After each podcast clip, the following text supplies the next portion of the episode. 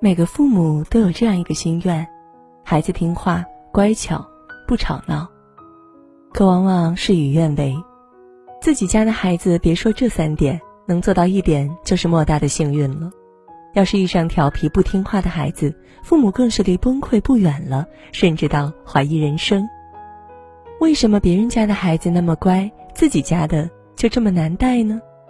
但很多父母不知道的是，小时候越难带的孩子。其实长大后越有出息。好动的孩子更有创造力。俗话说：“三岁小孩猫狗都嫌”，因为这个阶段的孩子简直就是恶魔的化身，十分调皮，这里摸摸那里动动，即使是一个小小的物件儿，在他们眼里都是神奇的世界。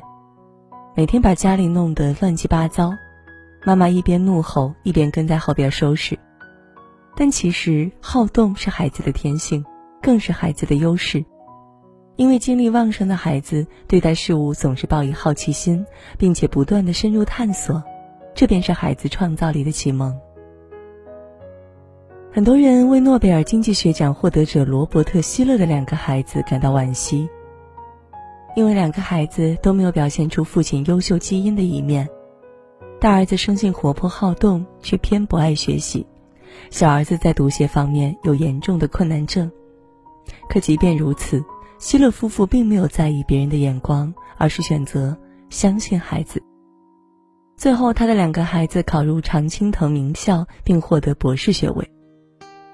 很多人问他，是如何把不被人看好的孩子培养成名校的高材生？希勒这样解释道：“其实自己小时候也不是个好孩子。”童年的他好动话多，喜欢钻研自己感兴趣的东西，可他的父母并没有制止他，并没有强迫他改变自己，而是给他自主权。也正是父母一直给予自己的包容，让他有勇气大胆探索，直到获得了诺贝尔奖。美国沃尼苏大大学教育心理学研究发现，创造力高的儿童多数具有三个让人讨厌的特点：一是顽皮淘气。和荒唐，二是所作所为始于常规，三是处事不固执，较幽默，但难免带有嬉戏的态度。可很多父母认为这样的孩子贪玩好动，没有前途，所以一味的压制，而孩子也在这样错误的标签定义下，变得越来越淘气、叛逆，也有可能从此自卑、一蹶不振。好动的孩子也有自己的闪光点。父母最应该做的，其实就是保护孩子的探索世界的兴趣，放大他们优势的一面，引导孩子越来越优秀。父母的爱和理解是孩子前进的最大动力。爱哭的孩子情商更高。最近有位妈妈在网上求助：“我家孩子总是喜欢哭，看到路边受伤的小动物就会难过，看动画片。”也会跟着哭，一点男子汉的气概都没有。大家遇到过这样的情况吗？妈妈认为孩子哭是一件不光彩的事情，但是更多的网友惊叹：这个小男孩太暖心了吧！因为敏感爱哭的孩子其实是一种高情商的表现，他们天生都具有同理心，也拥有敏锐的神经触觉，体会着别人的感受，快乐着别人的快乐，悲伤着。别人的悲伤，而这样的孩子情商比较高，能够较好的控制自己的情绪，也能及时的体会到朋友的感受。所以，如果你的孩子比别人家的孩子更容易哭，哪怕是因为一件小事儿，你请不要责骂他。最近何炅哭又上了热搜，他参加了一个顶级舞者的节目，在每场表演结束后，不管输赢的结果如何，他的眼里。一直含泪带着感动。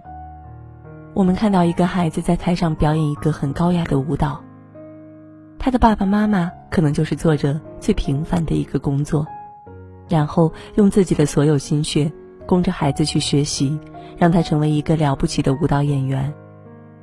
我觉得最应该感谢的是我们的父母，这种付出只有一个理由，那就是爱。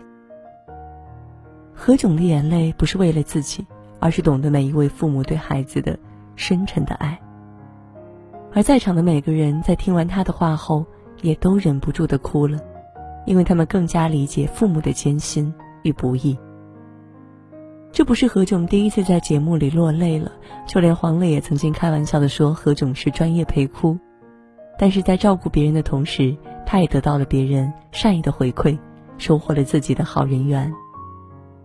王朔这样形容何炅：何炅跟所有人成了好朋友，也让所有人知道了他的标准和要求，大家都会按照他的标准和要求做事，他不需要再急赤白脸。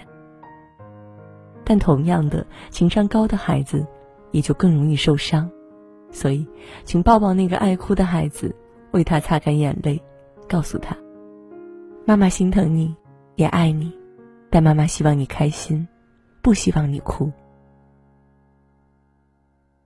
喜欢说话的孩子，社交能力更强。前两天，闺蜜又跟我吐槽自己的儿子是个话痨，每天孩子放学一回到家，就跟在自己屁股后面，开始停不下来的说话。妈妈，你知道吗？今天幼儿园的游戏可好玩了。妈妈，我们老师说明天。闺蜜一开始还认真的回答问题，可是后来发现孩子只是单纯的想表达，根本不管自己回答了什么。终于等到孩子晚上睡着了，小嘴才终于合上，顿时觉得世界清静了下来。闺蜜很崩溃的说：“都说话多的孩子聪明，可是没想到那么累。”曾有心理学家研究孩子与父母的交谈的次数。以及孩子后来智力发展情况的发现，父母和孩子大量的交谈能够使孩子拥有更高的智力，所以我们往往见到话多的孩子会显得更聪明。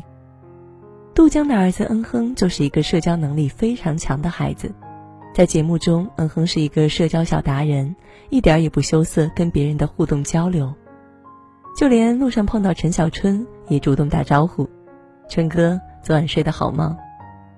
毫不怯场的沟通，逻辑清晰的表达，恩亨的社交能力惊艳了全场。蔡康永曾讲过一句话：“你越会说话，别人就越快乐；别人越快乐，就越会喜欢你。”其实，从某种意义上来说，语言表达能力好的孩子本身就自带资源。